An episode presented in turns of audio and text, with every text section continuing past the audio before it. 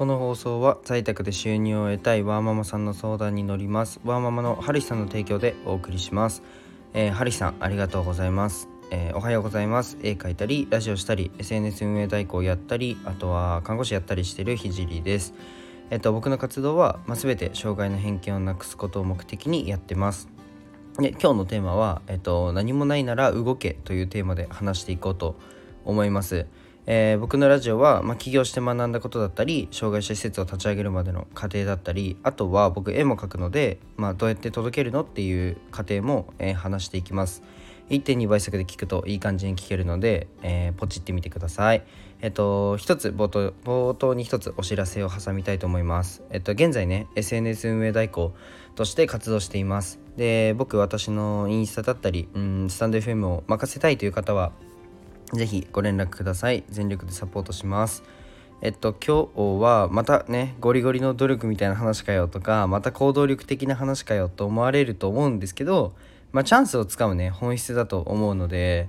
えっと、最後まで聞いてください。ではね、早速本題に入るんですけど、まあ、僕は今自分の事業を広げるために、まあ、いろんな方に連絡をして、まあ、睡眠時間削って動いて動きまくってるんですけど、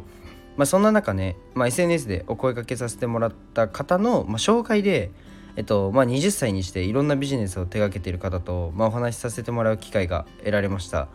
で僕は今までね経営者と呼ばれる人たちと話す時は、まあ、大体40歳から60歳ぐらいの方が多かったんですけど、まあ、自分より一つ下でめちゃめちゃ活躍されてる方にもう興味津々でした。でもほんとすごいなと思ってでそんなこんなでねいろいろ話してて、まあ、その方は関西に住んでるとのことで僕は埼玉なんですけどまあねなんとねあのー、僕のために時間を作ってくださるということで会うことになったんですよ。でこれはねもうどう考えても成長できるチャンスだろうと思ったのでえっと大阪行きますっつって そっち行きますって言ってあのー、はい6月の頭にね大阪に行っていこう行っていきたいとはい思います。もう超楽しみ。もうずっともうその話決まってからずっとドキドキしてるんですけど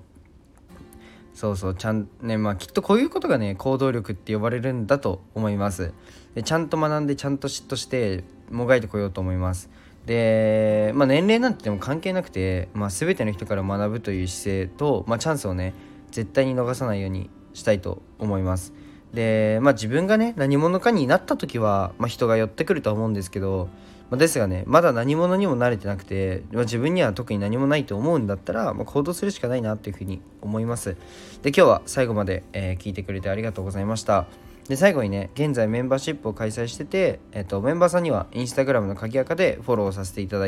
きます。